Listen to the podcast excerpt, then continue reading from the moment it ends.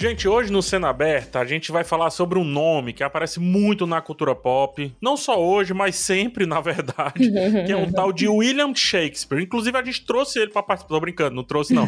Nosso convidado. É, um convidado especial, não, mas é dele que a gente vai falar hoje, né? Toda a sua influência para com os filmes, para com as séries, e também os filmes que buscam trazê-lo assim, quase que literalmente, tá? Mais uma vez aqui comigo, Mikan. Oiê, tudo bom? Eu sou a Mikan ou será que eu sou mesmo? Será?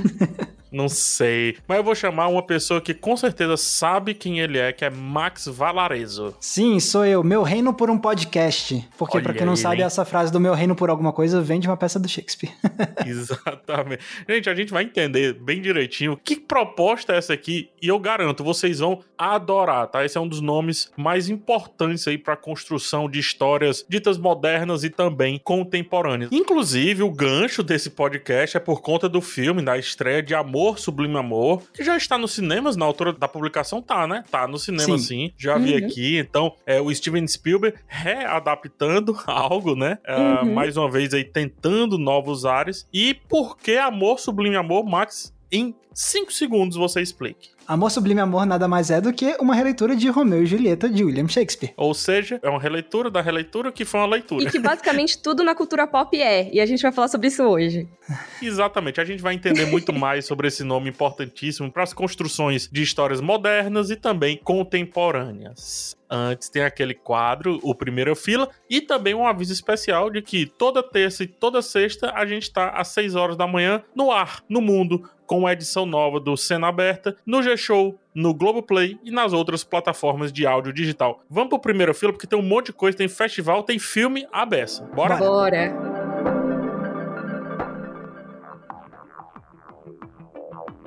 Primeira fila, começou, cheio de festival, do amor, tá vendo? Eu sei rimar. que bosta que eu fiz agora. O Festival do Rio 2021 começou no dia 9 de dezembro, o que quer dizer que também tem milhares de filmes estreando. A gente não vai conseguir aprofundar em todos, mas traremos aqui alguns destaques. Por exemplo, o filme de abertura que é Madres Paralelas, de um cara, aquele cara pouco conhecido Almodova, né, o Max? Ah, já ouvi falar. Um rapaz que tá aí passeando pelo cinema, tentando, né, chegar aí. o festival, ele abre dia, dia 9 de dezembro, mas ele vai até domingo, dia 19 de dezembro. Então são 10 dias de filmes. Durante tudo isso, a gente tem A Mulher que Fugiu, que a gente vai falar daqui a pouco um pouquinho mais sobre ele. O polêmico Benedetta, do Paul Verhoeven. Do polêmico Paul Verhoeven.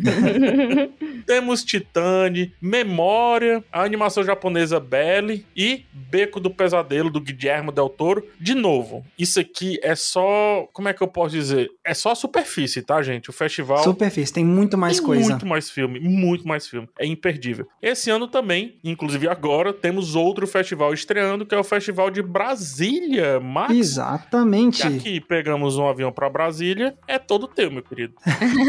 é, é, o link direto do, do, do jornal, né? é. né? tipo com o correspondente de Brasília, Max Valarezo. boa noite, boa noite. boa boa noite. Mas é, então, exatamente. Começou no último dia 7 de dezembro o Festival de Brasília e ele vai até semana que vem, dia 14 de dezembro, também uma terça-feira. E por conta da pandemia, ele é mais uma edição virtual do festival, então você consegue ver pelo Canal Brasil e por uma plataforma digital chamada Insaite.tv. I-N-N-S-A-E i.tv. E funciona basicamente assim: todos os longas da mostra competitiva vão ser exibidos no Canal Brasil às 11h30 da noite, um filme por dia, e depois eles também vão entrar lá na plataforma digital. Então, se você quiser ver os principais, fica ligado no Canal Brasil. E os outros filmes, tanto os curtas e as mostras especiais, vão estar disponíveis na plataforma digital que eu soletrei agora há pouco. E que não vai soletrar de novo, porque deu muito e trabalho. E que não vou soletrar de novo, você dá uma voltadinha aí. então é, fiquem ligados aí, pessoal, tá rolando, você pode ver do conforto da sua casa o Festival de Brasil Brasília, que acontece até dia 14 de dezembro. Muito bem, dois festivais rolando em paralelo, o Festival do Rio e o Festival de Brasília, esse segundo. O mundo todo pode assistir uma vez que está online, tá Isso. tá bom? Vamos para as estreias do cinema e, obviamente, o primeiro que estreia, né, um dos mais importantes da semana, é o Steven Spielberg se aventurando nos musicais com Amor, Sublime Amor, o qual a gente vai falar um pouquinho mais no começo do programa aqui, mas cabe rapidinho aí uma sinopse, Max, por favor, ou Mika também, caso queira. Pode ser eu, pode ser eu. Primeiro, acho que é importante vocês saberem que é um musical. Segundo, que é sobre um casal apaixonado, sendo que cada um deles é vinculado a uma gangue rival de Nova York. Olha aí. E como que eles vão viver esse amor se as famílias deles se odeiam? Pois é, Romeu e Julieta, isso mesmo. só que em nova versão, by Steven Spielberg, olha só. Exatamente.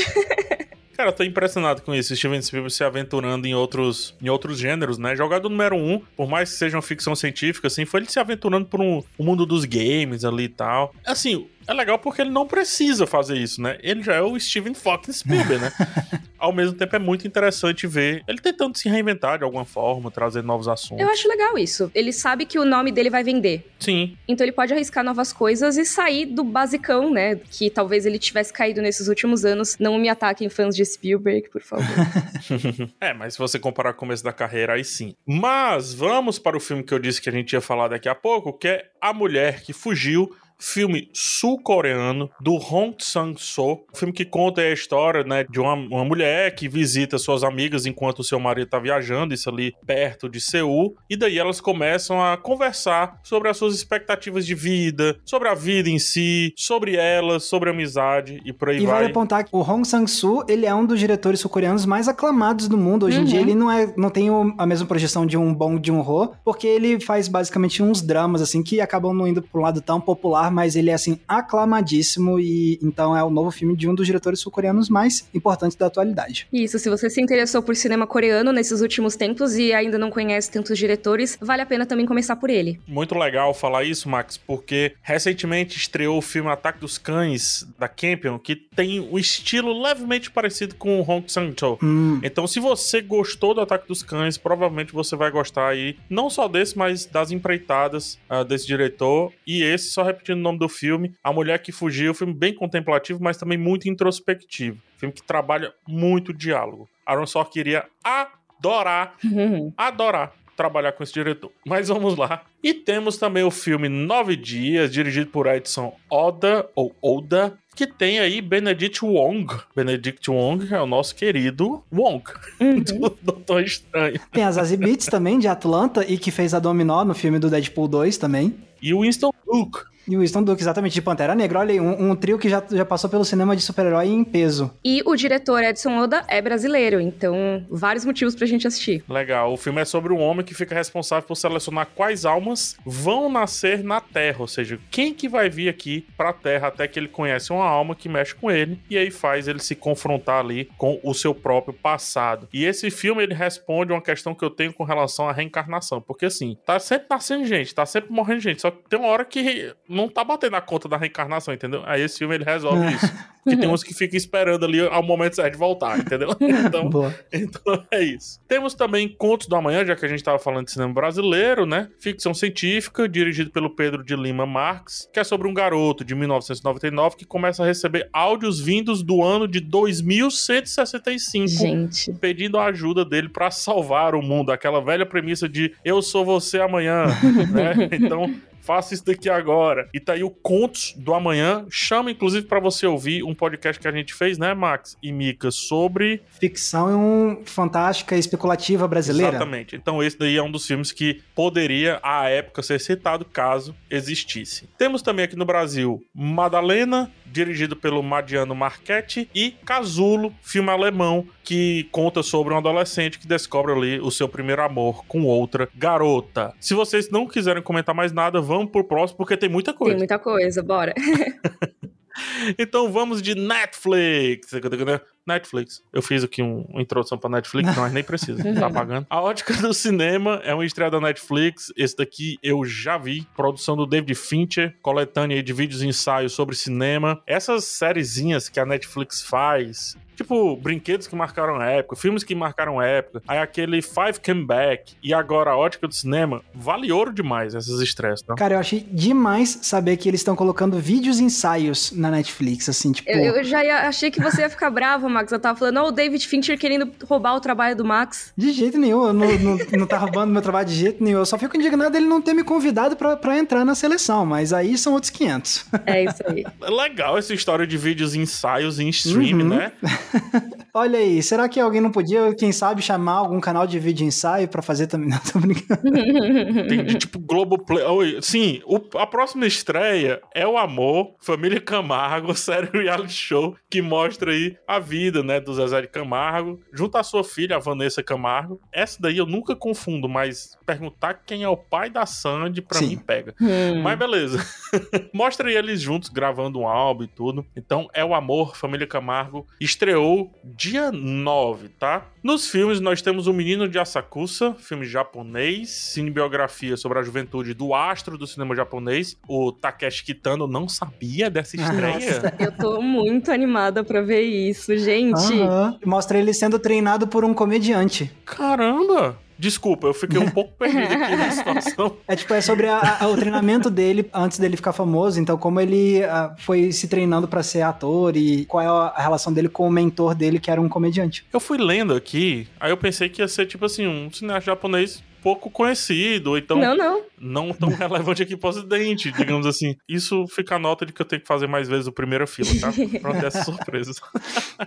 Estreia também Imperdoável, estreando hoje, né? Filme americano. Novo filme aí da Sandra Bullock sobre uma mulher que havia sido condenada por assassinato, que depois de sair da prisão, vai atrás da sua irmã, ou irmã que deixou aí pela sua vida. Esse filme lá no comecinho, que ele começou a ser falado, ele tava sendo cogitado pro Oscar, principalmente por conta da Sandra Bullock, mas hoje caiu bastante ali nos odds, né? Nas expectativas, nos predicts do Oscar. Mas, se a Netflix trabalhar direitinho, né? Vamos ver a recepção também, né, do público, da crítica. Uhum. É, e assim, Sandra Bullock, né? O nome que chama e tudo. Uhum. Vamos para Prime Video. Prime Video, temos novo filme do Riz Ahmed, falando aí de Oscar. O Riz Ahmed foi indicado no Oscar passado por O Som do Silêncio. E agora temos Encounter. É assim que pronuncia? Encounter. Encounter, ok. Então, Riz Ahmed e Octavia Spencer, então, Oscar pra caramba. Nesse filme, que conta a história de um fuzileiro naval condecorado que parte em uma missão de resgate para salvar seus dois filhos de uma misteriosa ameaça. Agora me pegou. Chegou a ficção científica e você já fica. Hum. Putinha de ficção científica, né? PH. E falando de ficção científica, The Expanse, sexta temporada, tá chegando também no Prime Video. Temporada final. Vixe, acabou The Spence.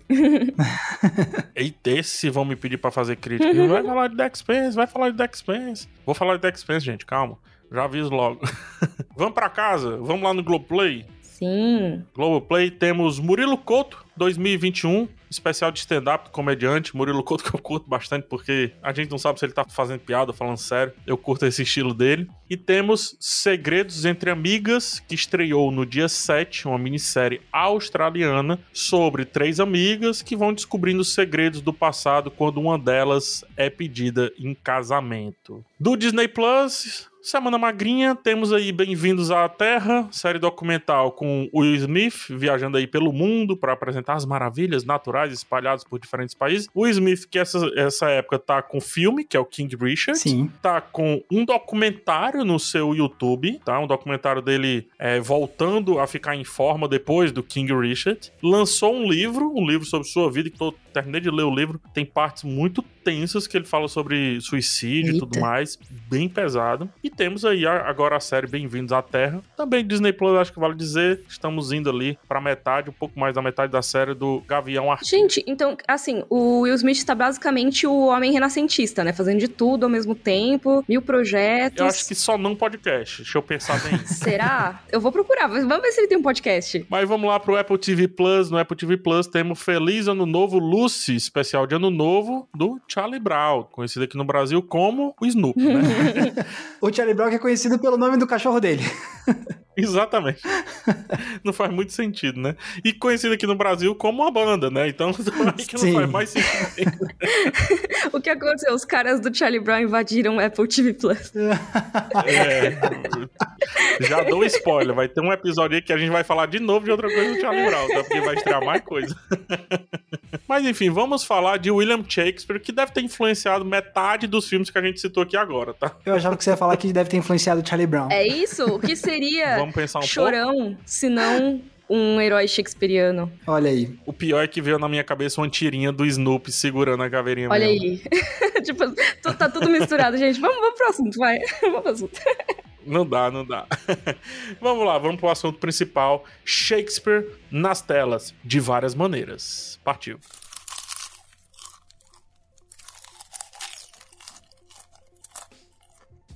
Olha, eu, assim, voltamos aqui, estamos falando de Shakespeare, inclusive na presença dele, todo mundo, Shakespeare, William, né? Na verdade, Guilherme, aqui no Brasil. Eu acho que não dá pra gente começar a falar sobre Shakespeare sem dizer quem é esse cara, porque, assim, parece bobagem dizer quem é, mas ao mesmo tempo eu sei que tem muita gente que teria vergonha de, numa mesa, perguntar: gente, mas me fala quem é William Shakespeare, que é tão citado dominou tanto o imaginário da cultura pop no geral, e eu acho, acredito que também das conversas comuns, eu pergunto para vocês, quem foi William Shakespeare? Olha, se você ouvir umas teorias das, da conspiração, você vai descobrir que, na verdade, ele nunca existiu. Não, brincadeira, gente. Não escutem essas teorias da conspiração, porque existe e eu vou falar disso um pouco mais pra frente. Mas, mas é, William Shakespeare é esse dramaturgo Elisabetano? Elisabetano? Era do período elisabetano? Agora não lembro. Ele era do período elisabetano, deixa eu só confirmar. Com mas sim, ele era do elisabetano e do jacobino. Olha aí, então. E autor de algumas das obras mais importantes da história do teatro, das letras no geral, um escritor brilhante, também poeta, mas ele deixou um legado gigantesco aí pra ficção com as suas peças, suas tragédias, suas comédias, desde Romeu e Julieta, a Hamlet, a Sonho de uma Noite de Verão, entre muitas e muitas outras peças que mudaram a história. Não, eu acho que foi muito legal você pedir pra gente fazer isso, PH, porque pode criar as pessoas têm um pouco de vergonha, ou às vezes elas ouvem os nomes e não sabem exatamente ao que, que se refere, e fica aquela coisa, ah, já tá na minha mente que existe esse nome, mas eu não sei o que é. Eu lembro muito quando lançou o filme da Enola Holmes que várias pessoas no Twitter admitiram que elas não sabiam que o Sherlock Holmes era um personagem de ficção. Elas achavam que era alguém que tinha realmente existido. É porque também Londres não ajuda. Uhum que eles criam um negócio que parece que existe pois é, mesmo, então é muito normal você ter essa dúvida. São personagens que ou são personagens históricos ou de ficção e tudo mais, mas que estão muito distantes historicamente, muitos séculos atrás. É normal, gente. Tá tudo bem não saber e pesquisar, tá tudo certo. E a segunda pergunta é por que que ele é tão importante assim? E eu faço outra pergunta atrelada a isso, se vocês não tiverem a resposta, eu tenho guardado aqui.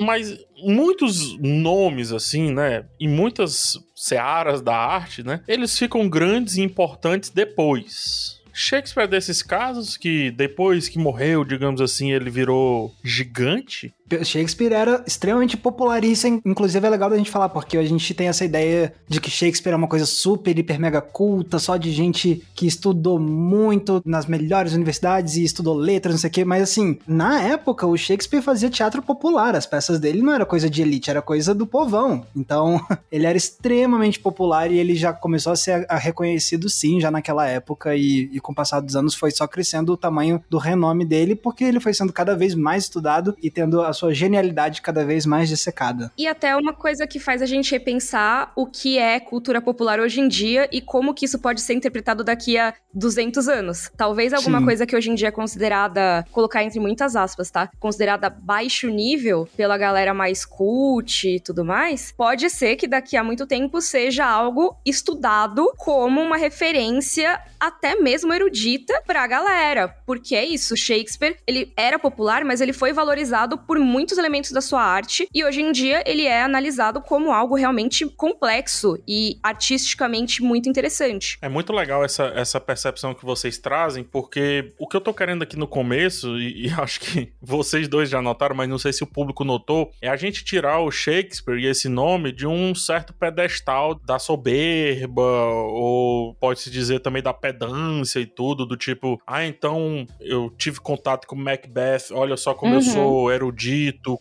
culto, alto nível, quer que seja lá os vários nomes que colocam, né? Eu acho que um dos primeiros pontos que a gente pode discutir é que, na verdade, o Shakespeare conseguiu permear tanto as obras que a gente vai falar aqui ao longo do podcast, justamente pelo contrário disso, porque ele não estava nesse pedestal. Ele veio romper com esse pedestal. Tanto que, em algum momento das andanças, ele é até um pouco rechaçado pelo dito clássico, pelo dito erudito da época, né? E para responder a sua pergunta que você tinha feito antes, por que ele é tão importante relevante, né? É não só pela qualidade das histórias mesmo que ele conta, os personagens que ele desenvolve, as temáticas que ele aborda, mas também por conta do uso dele da linguagem mesmo. O pessoal de letras estuda demais ele, porque ele foi realmente um cara brilhante na forma de brincar com as palavras da língua inglesa, de inovar mesmo, assim. Tem várias palavras que hoje são comuns na língua inglesa e que foram meio que inventadas por ele, expressões inventadas por ele. Então ele realmente foi revolucionário também nesse quesito da linguagem. Mas pro nosso papo mesmo, de como ele vai parar nas telas, né, tem isso, das histórias que ele conta, né, que são histórias muito poderosas, muito divertidas, que prendem a atenção, mas que além do entretenimento conseguem trazer ideias grandes, reflexões muito poderosas. Então é um, é um trabalho com um poder de permanência gigantesco. E tem também um, um assunto que ele tratava à época de uma maneira mais direta, digamos assim, do que outras obras e tudo, não diminuindo as outras obras contemporâneas a ele, mas ele tratou tanto na comédia quanto nas tragédias que ele fez, quanto também nos dramas históricos. Nos dramas históricos, eu vi muito pouco do Shakespeare para afirmar isso com muita veemência, mas como ele tratou isso nas comédias e nas tragédias, eu acho muito difícil ele não ter tratado nos dramas históricos. Então me corrija se eu estiver errado. Mas é a questão da sexualidade. Então isso sempre foi muito aberto nas obras dele, o que na época choca um pouco e depois se torna algo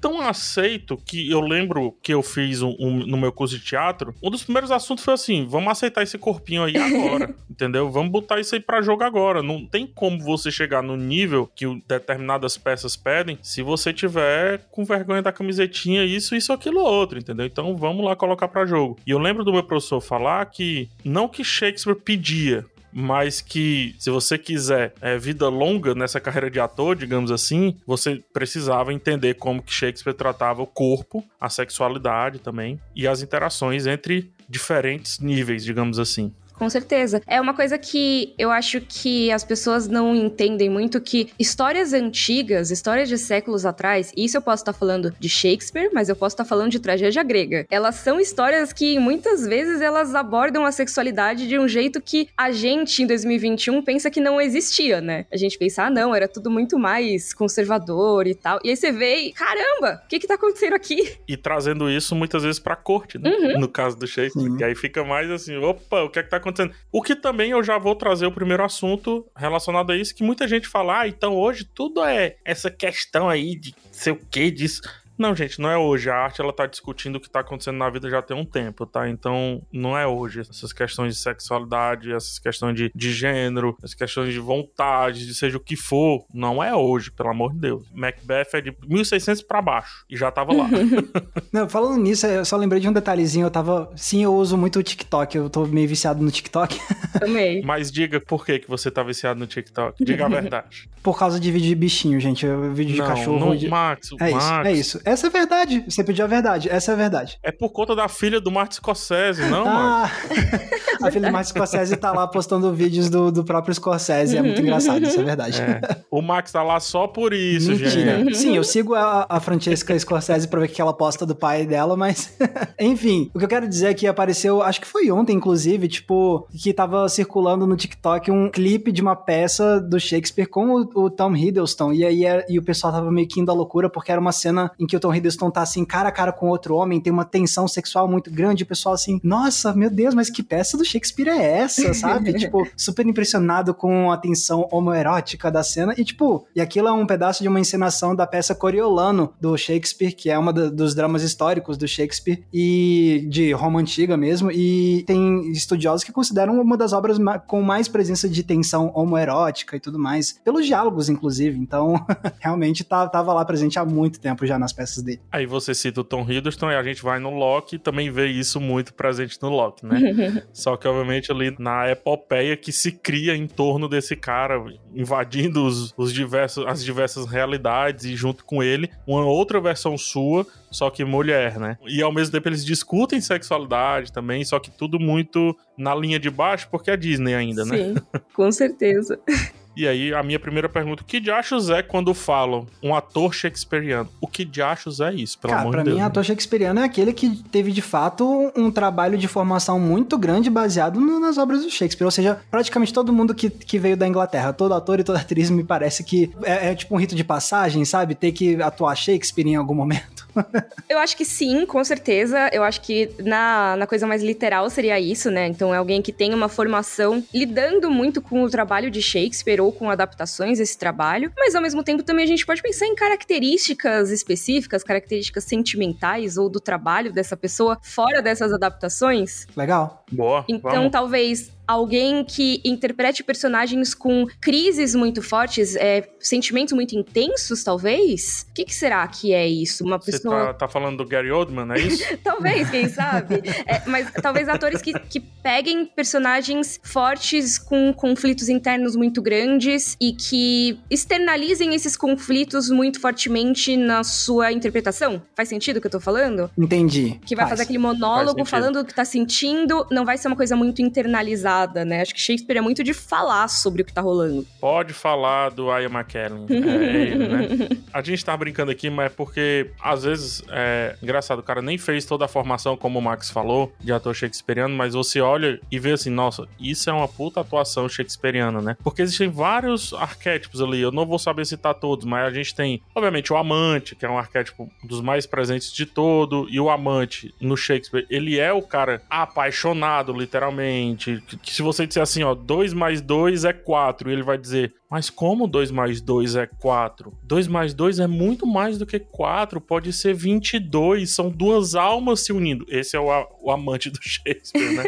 Ver toda essa eloquência nas coisas simples e tudo. Aí tem o herói, tem o, o arquétipo do homem comum também, que muitas vezes é o homem que passa desapercebido, mas quando você percebe, ele tá entendendo tudo da, da vida cotidiana. O inocente, o arquétipo do criador também, que é o visionário. O arquétipo do criador, por exemplo, você pode ver em praticamente todos os filmes recentes do Michael Caine ali dentro do, dos filmes do Nolan, né? Uhum. Então, assim, é até difícil definir o que que é um ator shakespeariano, porque são vários arquétipos, um ator ou uma atriz shakespeariano, porque são vários aspectos. Uhum.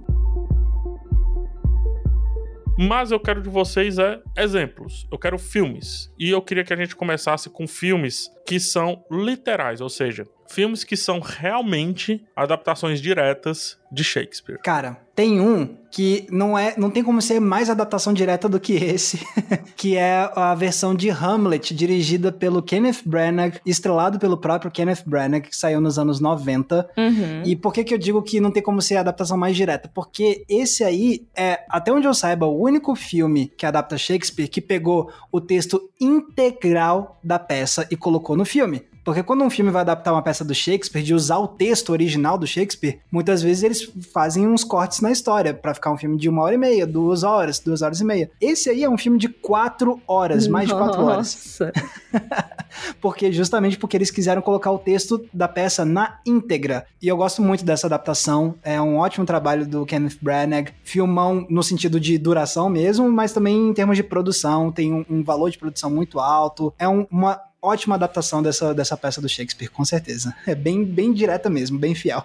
Kenneth Branagh, que é- também é o diretor do primeiro Thor, não é isso? Sim, exatamente. O Kenneth Branagh, ele tem todo um lado da carreira dele de dirigir e estrelar adaptações de Shakespeare, in- incluindo, sei lá, Ricardo IV. Ah, e um detalhe que eu acho engraçado dessa adaptação que ele fez de Hamlet é que essa adaptação foi indicada ao Oscar de melhor roteiro adaptado, o que é meio irônico, porque não teve adaptação nenhuma no roteiro mesmo, eles só pegaram o roteiro, né, o texto da peça e colocaram no filme. Então achei muito engraçado isso. Muito bom. Faz sentido isso. É Faz verdade, sentido, né? era pra ser roteiro original. Copiou e colou o roteiro. Tipo isso. Já pensou dar um roteiro original pra William Shakespeare? Exatamente. Porra, seria genial. Oscar, Oscar póstumo. Oscar Caraca. póstumo ao Shakespeare. Não, vamos perseguir. Mas, ó, uma adaptação que é bastante conhecida é a que é estrelada pelo Marlon Brando, que é Júlio César. Sim, É o filme dos anos 50 que adapta a peça Júlio César do Shakespeare. E aí tem o Marlon Brando, mas também tem o James Mason e mais uma galera. Então esse é bastante conhecido também. Mas eu confesso que eu fui rever esse filme faz uns dois anos e eu, eu não sei se eu sou muito fã dele. Será que vocês vão me crucificar por causa disso? Esse eu ainda não assisti, pra ser sincero. Essa adaptação eu ainda não conferi. Vão me esfaquear no É. rolê? Ah, Desculpa. Não, Até se tu, for, eu vou junto também nessa, porque eu também não curto muito, não. Mika. Ai, que bom, obrigada. é, Eu acho que ele adaptou até demais. Porque esse foi o único romance histórico do Shakespeare que eu li. O romance mesmo, né? É O que eu digo, foi o único drama histórico do Shakespeare que eu li. Só pra entender, porque, principalmente antigamente, ou você escrevia drama histórico, ou seja, você pegava figuras reais e traçava um perfil, criava uma história em cima disso, ou trazia uma história e colocava criaturas ali reais nessa história que muitas vezes nem estavam presentes lá, porque é pra tal da formação do mito. Então, muitas vezes, os escritores eram contratados, por exemplo, ah, vamos falar do Rei João. Tá, mas ó, vamos fazer o Rei João ser um cara do povo. Então, beleza, uhum. deixa comigo. E ele envelopava a história do Rei João como um cara do povo. Um exemplo, não estou dizendo que Shakespeare fez isso, mas um exemplo muito claro, o William Wallace, né, do Braveheart, Coração Valente. O William Wallace, ele não veio do povo, entendeu? Ele era um nobre. Mas quando foram contar as histórias do William Wallace para criar o mito, o homem, a lenda, então coloca ele vindo do povo, como que não teve formação militar, etc. Então, isso são os dramas históricos. Aí temos as tragédias, que o nome está bem claro. Geralmente, para o Shakespeare, as tragédias vêm muito da questão familiar, né? A gente daqui a pouco vai citar um filme que vai fechar essa, essa gestalt perfeitamente. E temos as comédias, que não necessariamente é a comédia propriamente dito, mas é pegar o mundano e trazer uma ótica estranha para esse mundano. Então, sei lá, você pode trazer uma figura histórica, o Rei João, mas você não vai ter nenhum compromisso ali com a realidade ou com a criação do mito. Você vai pegar o Rei João e vai fazer uma sátira dele comprando pão. Então isso daí é uma comédia, não necessariamente tem piada. Então basicamente se dividia dessa maneira, né? Drama histórico, tragédia e comédia. Tudo isso para dizer que o Júlio César foi o único que eu li dos dramas históricos dele e o único filme que também não rolou muito não. Entendi. Mas assim, o que eu ia falar é que eu prefiro muito mais os filmes que adaptam Shakespeare indiretamente. Uhum. Que para mim é o mais bacana, assim. Então, tava falando do Thor, né? Uhum. Porque quando o Max falou Kenneth Branagh, já puxou o Thor. o primeiro Thor é exatamente isso, né, gente? É uma tragédia familiar, assim. O pai, o filho, a mãe ali, o, o outro filho que é o querido e, e os irmãos que... Uhum. Não tem coisa mais Shakespeare que ah, isso. Ah, né? Mas, PH, pelo amor de Deus, né? Colocar Thor numa conversa sobre Shakespeare, não tô brincando. Ih, ela... Não, é, porque, é só porque o filme do Thor é muito ruim, gente. E aí a gente tá querendo falar de coisa boa.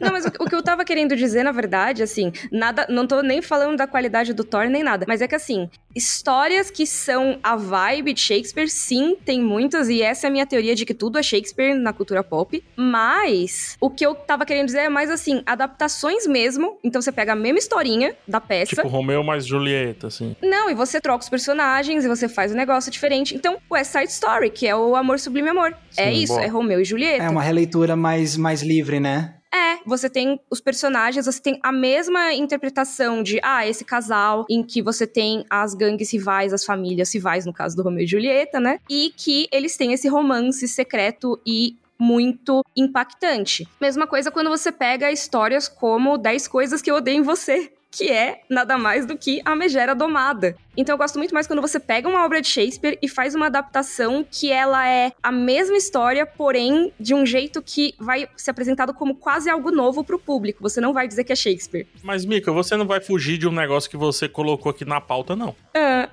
Cite que eu não citarei. Ah, tá. Vocês estavam reclamando do meu Thor? Pois é, então. Tem uma adaptação de Shakespeare que, assim, ela não é uma adaptação tão direta assim na trama, tão exata, mas ela é obviamente inspirada em Romeu e Julieta, que é, eu não sei se vocês vão adivinhar isso enquanto vocês estão aqui ouvintes, mas talvez vocês nunca tenham pensado nesse nome que apareceu no Cena Aberta, mas é o filme Meu Namorado é um Zumbi. Olha aí. que é. ele é o filme com aquele carinha do Skins, que fazia o Tony do Skins, e agora é o Fera do, do X-Men. Adaptação de um livro, inclusive. Que em inglês é Warm Bodies, né? Então é Corpos Quentes, que fala do romance entre uma garota e um zumbi. Mas aí por que que seria, né, uma, uma versão de Romeu e Julieta? Primeiro porque tem aquela coisa de, ah, eles são de locais muito diferentes, né, eles vêm de origens muito diferentes, que são inimigas e não poderiam ficar juntos, mas não é só isso, não é só essa inspiração geral. Você vê que os próprios nomes dos personagens, eles são alusões à peça. Então você tem o R, que é o zumbi, né, uhum. que é o Romeu, a garota se chama Julie, ou seja, Julieta, e também tem o M, que seria o Mercúcio, então, assim, para mim é, é, muito óbvio que tem isso aí. Ah, muito legal. tem outro também que passa batido por muita gente. O pessoal diz, nossa, que história original fantástica. E é fantástica, tá? Mas essa eu queria ver o Max falando, que é o Rei Leão, né? Sim, é, isso já, já até virou, tipo, até piada, assim. Nossa, a pessoa que vem falar, olha, vocês sabiam que Rei Leão é um... Tipo, tá, muita gente já fala sobre isso, mas é porque é muito legal mesmo falar sobre como o Rei Leão é uma releitura de Hamlet. Ah, mas é dentro da nossa bolha. A gente tá apresentando pra muita gente nova que diz assim, pera, como assim o Rei Leão é, é, é, Shakespeare, como assim é Hamlet? Então. Uma coisa antes de você desenvolver, Max, que eu fiz um vídeo muito tempo atrás falando sobre a galera que acusa o Rei Leão de plágio, de ai, ah, não, na verdade é uma adaptação de Kimba, o Leão Branco, que é Sim. um desenho japonês, não sei o quê. E eu falo no vídeo, tá, pode até ter alguma inspiração, mas na verdade o Rei Leão não é Kimbo Leão Branco, o Rei Leão é Hamlet, sabe? Então assim, mas enfim, continue. Mas é que, é, que é basicamente isso, a história do Simba é basicamente a história do Hamlet com adaptações, e aí você tem personagens que fazem paralelos bem grandes também, então Timão e Pumba sendo Rosencrantz e Guildenstern, e por aí vai. Então você consegue fazer vários paralelos e encontrar aí as semelhanças, e, mas o que eu acho legal mesmo é que, no, é que tem as continuações do Rei Leão, né? O Rei Leão 2 e Rei Leão 3, e a tendência continuou, porque o Rei Leão 2 é basicamente também Romeu e Julieta, um descendente do Scar que se apaixona por um, pela filha do Simba, e aí, oh meu Deus, o amor proibido entre os dois. Mas o mais doido é o Rei Leão 3, porque o filme mostra o que acontece com o Timão e o Pumba enquanto o Simba tá tendo as coisas principais lá do primeiro Rei Leão, a gente vê meio que os bastidores, né? Então, o que que o Timão e o Pumba estavam fazendo antes de conhecer o Simba? O que que eles estavam fazendo quando o Simba tava lá, tipo, na pedra, rugindo na chuva, uhum. e por aí vai. E aí o que é mais doido é que isso ainda tem relação com Shakespeare, porque tem uma peça de teatro moderna que se chama Rosencrantz e Guildenstern Estão Mortos, que é sobre os dois amigos do Hamlet, e a gente meio que vai acompanhando o que, que eles estavam fazendo enquanto o Hamlet estava fazendo as coisas dele. Então, até o Rei Leão 3 é basicamente uma releitura de uma peça que é tipo uma releitura de Hamlet também, então eu adoro que esse padrão continuou, assim, adorei. A metalinguagem aqui tá saindo pelo teto, gente, socorro. Exato.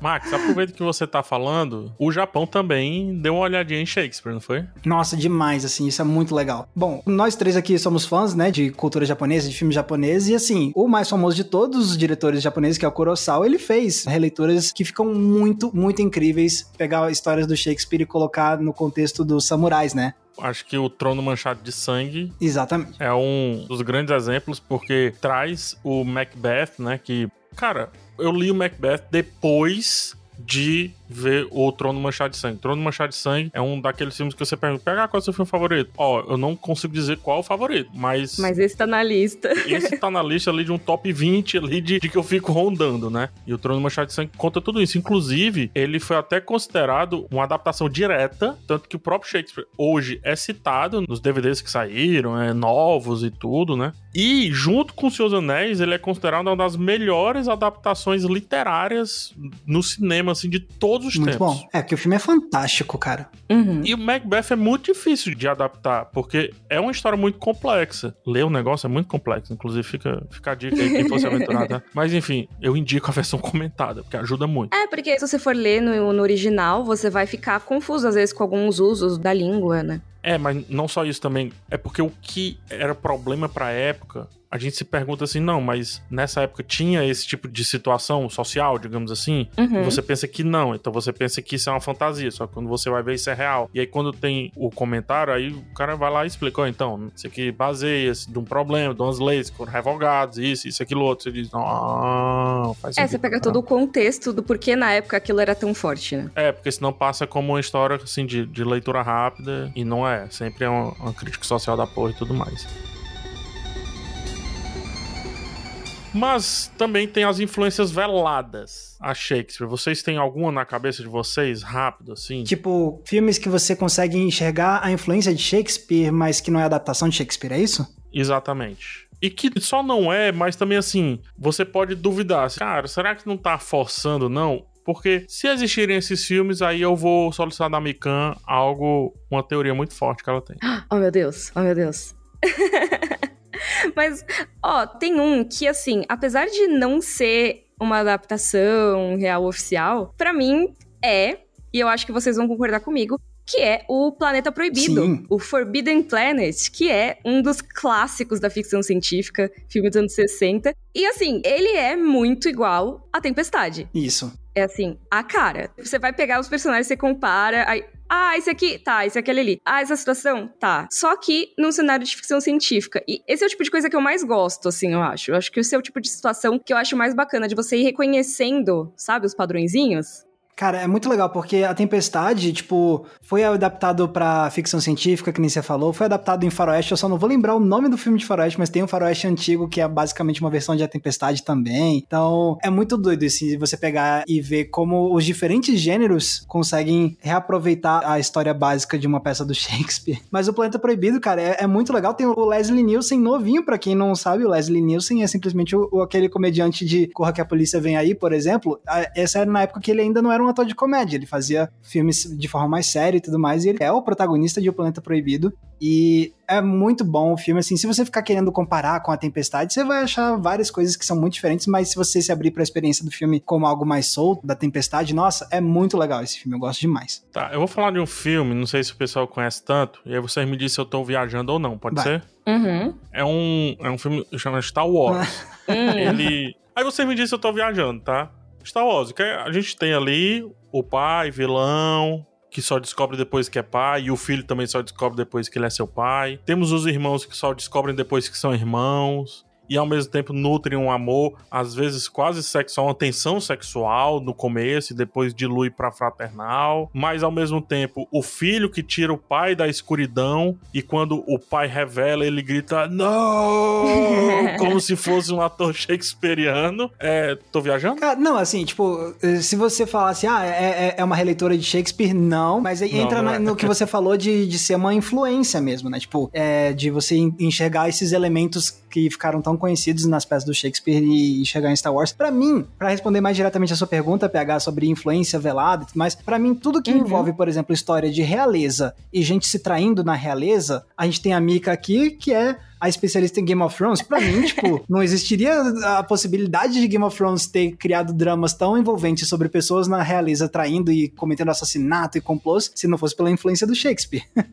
Nossa, sim. Tem um capítulo especificamente das Crônicas de Gelo e Fogo que eu ouvi um podcast uns, uns, anos atrás que eles falaram exatamente de como um capítulo em particular do Ned Stark é muito shakespeariano. Não sei se o PH ah, vai concordar legal. comigo, que é o capítulo do Ned sendo visitado na prisão. Para quem não sabe da história, não vou dar spoilers aqui, tá, pessoal? Mas assim, é um personagem que ele sabe de um segredo muito importante e ele acaba preso e ele tem a opção de se salvar. Mas ele tem também também essa coisa moral dele que ele tem que contar para uma pessoa esse segredo. É, vai totalmente contra a moral dele esconder isso. E ao mesmo tempo tem esse visitante que está com uma tocha, a única luz ali naquela cela, conversando com ele sobre o que, que representa essa decisão dele, por que, que ele tá fazendo isso, será que ele quer fazer isso mesmo, será que ele não quer se salvar, mas será também que se ele decidir contar a verdade, fazer a coisa certa, será que não vão machucar a família dele? Será que ele se põe de frente a isso? Porque tem duas maneiras de proteção, que é aquela brincadeira, né? Que não necessariamente é uma frase dele, mas se atribuiu, que é o ser ou não ser. Ele tava nesse ser ou não ser, tipo, beleza, eu vou com a minha opinião. Cara, faz total sentido, Mika.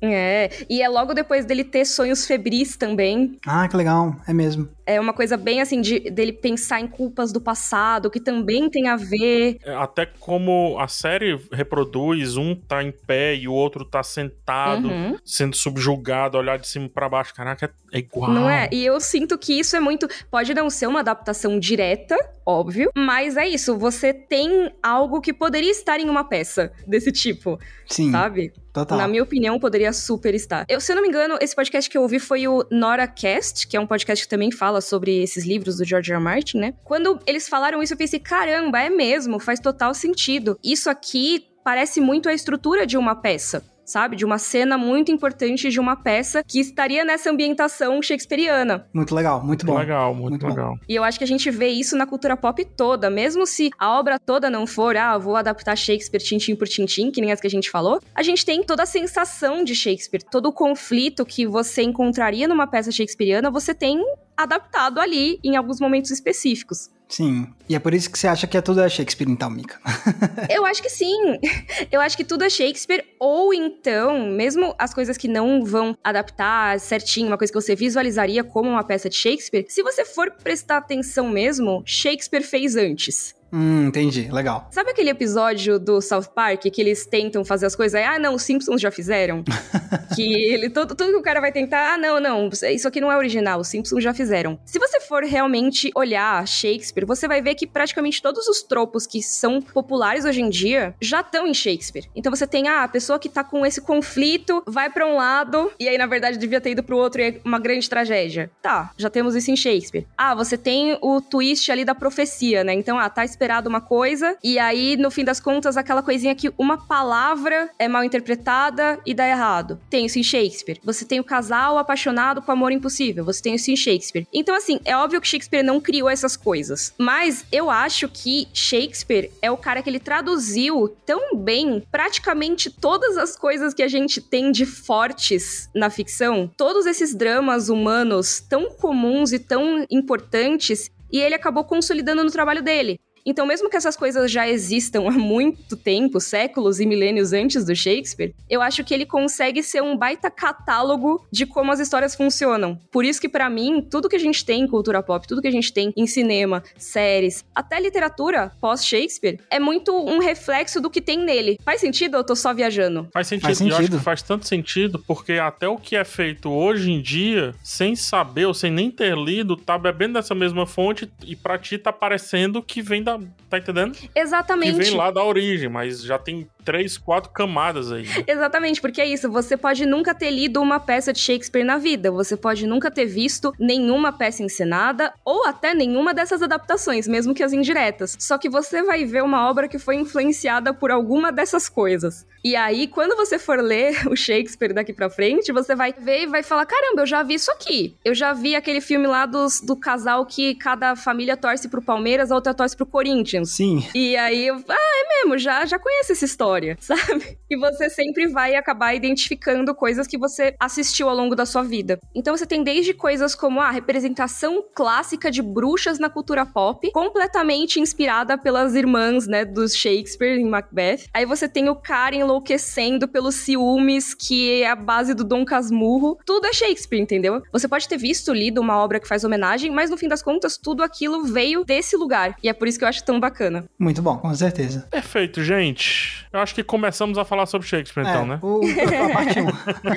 1. Nossa, esse episódio podia ter 300 horas, assim. A gente está só no começo, né? É, muita coisa ficou de fora, porque, como disse a Mikan, tudo é Shakespeare. Mas. Vamos pro balcão indicar mais algumas obras só para fechar, só para, sabe, só para concluir Bora. mesmo? Bora. Partiu.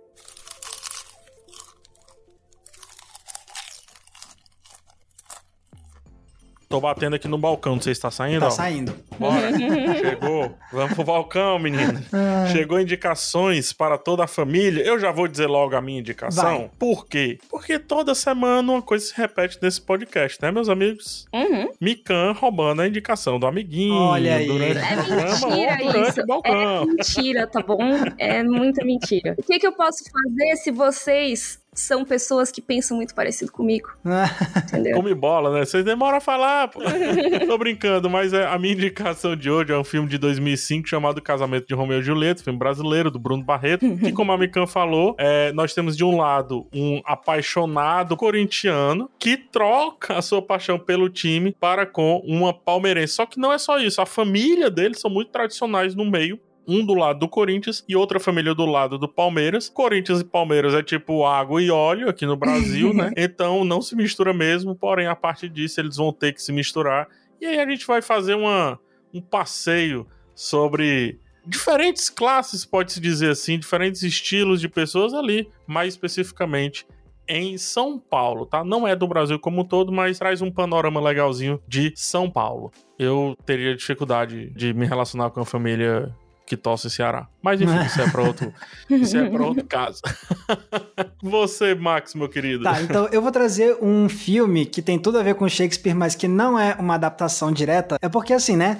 Fã de filme de terror. E você tá pensando, o quê? Filme de terror relacionado a Shakespeare? Tem sim. Eu tô indicando As Sete Máscaras da Morte, que é um filme de 1973, estrelado pelo Vincent Price, o ícone do terror. Esse é um filme sobre um ator shakespeariano, é um ator de teatro mesmo, que fazia peças do Shakespeare, e que ele foi muito, muito criticado pelos críticos de teatro, desceram o pau nele, nas performances dele. Então, depois de muitos anos sumido, ele decide começar a se vingar e matar esses críticos um por um, e cada assassinato é inspirado em uma morte de uma peça diferente do Shakespeare. Então é muito Nossa, bom. tomara que isso nunca aconteça hoje em dia, gente. Ah, cara, muito bom. Esse é um filme muito divertido de terror, com Vincent Price. Tem a Diana Rigg, que a gente tava falando de Game of Thrones agora há pouco. Ela é a Lady Olena de Game of Thrones. E, cara, é um filme divertidíssimo. Se você não sabe tanto sobre as histórias que o Shakespeare contou, você pelo menos vendo esse filme vai descobrir quais são algumas das mortes mais estapafúrdias que o Shakespeare bolou, porque aí o personagem quer reproduzir essas mortes na vida real. É muito bom, muito, muito bom.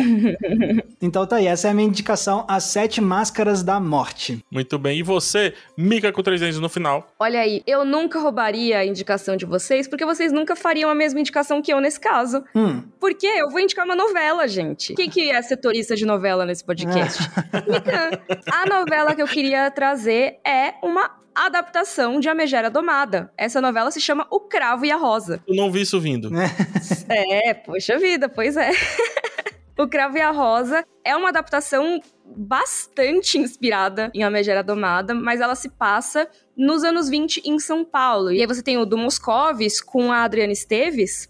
Olha os nomes dos personagens. Ele se chama Petrúquio e ela se chama Catarina, que são exatamente os nomes dos personagens de A Megera Domada. Se vocês forem olhar, é realmente muito parecida a história, sabe? É lógico, são ambas histórias que você tem que olhar aquele raio problematizador bem desativado, né? Porque eles abordam muito essa questão de ah, tem que conquistar a mulher que é feminista, né? Toda essa coisa assim. Mas ao mesmo tempo a novela consegue questionar algumas dessas coisas, algumas dessas ideias que na peça do Shakespeare são mais diretas, né? Entendi. Então acho que é legal ver essa outra abordagem também. Muito legal. Ah, então tava o Shakespeare falando sobre isso em 1600? Não, eu estou aqui sendo muito Hum. anacrônica, tá vendo? Mas é que eu tô falando da adaptação.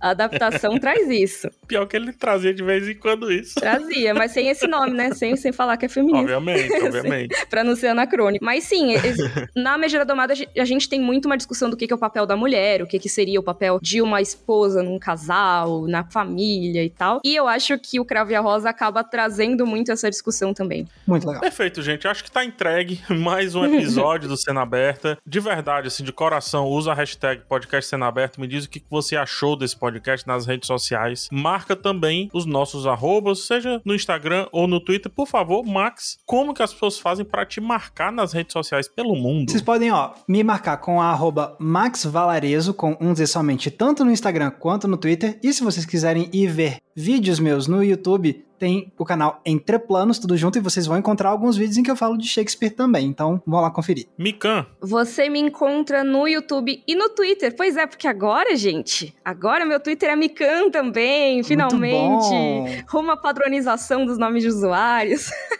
então você me encontra como arroba Mikan no Twitter e no Instagram ainda não rolou, então é underline Miriam Castro. Mas tinha um vídeo que eu ia fazer que era exatamente esse Tudo é Shakespeare na cultura pop, que nunca foi feito. Tá o roteiro há dois anos, que eu até mandei pros meninos. Quem sabe um dia ele exista. E aí, se você tá ouvindo esse podcast no futuro, talvez ele já esteja lá no canal. Muito Hum, bom. Legal.